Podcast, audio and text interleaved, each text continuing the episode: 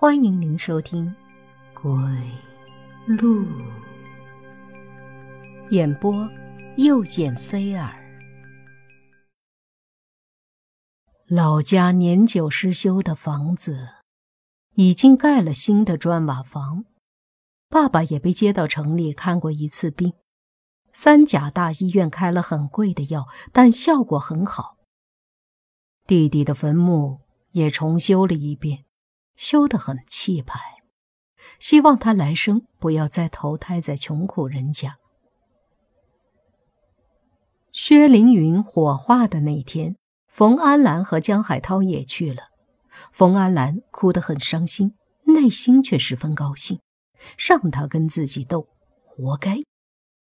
他只是不想在江海涛面前表现得很冷漠和落井下石而已，毕竟同学一场。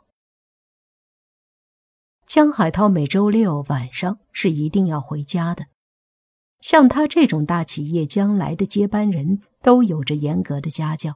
况且多数富二代经济大权都是由父母掌握，要是没有了钱，将来就没有希望了。自己和江海涛也只能鸡飞蛋打散场，这一点他很清楚，所以他不敢给他打电话。冯安兰躺在沙发上看自己喜欢的综艺节目，不知不觉睡着了。等他醒来，电视屏幕一片雪花。这时候，隐隐约约听到卫生间传来小孩的歌声，很空灵，也很尖锐。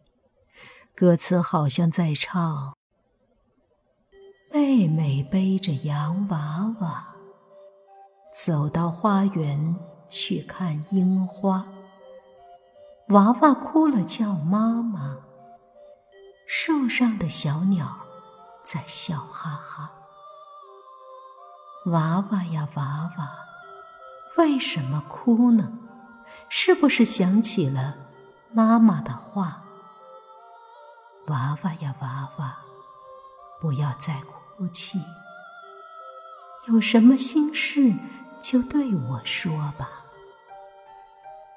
爸爸叫我帮帮他。我们把妈妈埋在树下，然后爸爸举起斧头，剥开我的皮，做成了娃娃。如此恐怖而幽怨的歌声从卫生间方向传来，冯安兰一阵的毛骨悚然。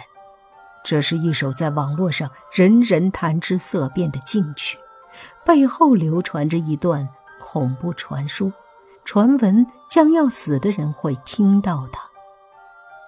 冯安兰想打开灯，却发现开关完全没有反应，于是蹑手蹑脚去卫生间。卫生间的门是关着的，玻璃门里面泛出一阵的微弱的红光。他轻轻地推开门，里面居然有一个穿着碎花洋裙的小女孩在唱歌。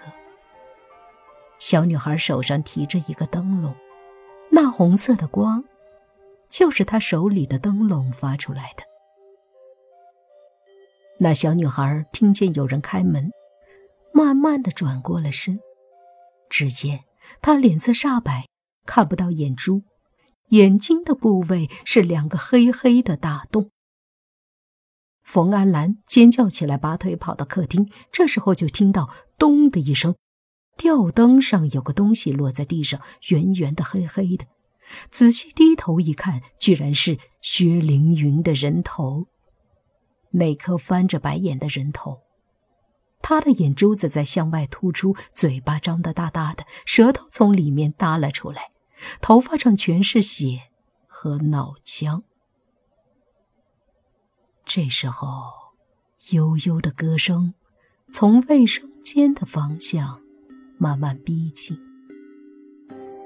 冯安兰回过身去，看到那个小女孩提着悠悠的灯笼向客厅走来。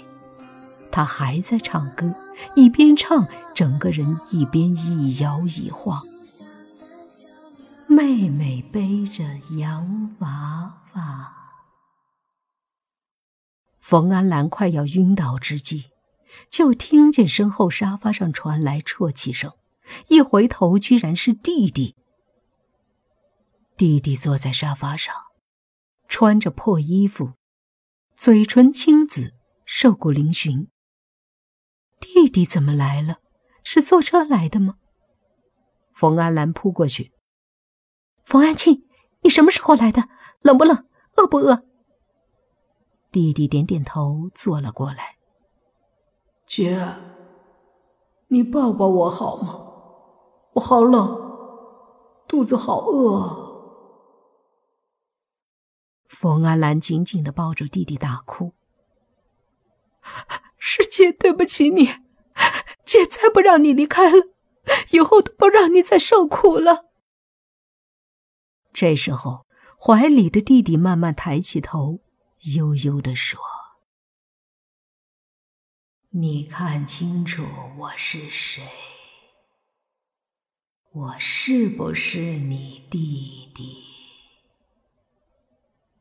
他一看，弟弟的脸慢慢扭曲，口鼻和眼睛里爬出许多蚯蚓一样的虫子，是薛凌云。冯安兰撕心裂肺的尖叫，然后倒了下去。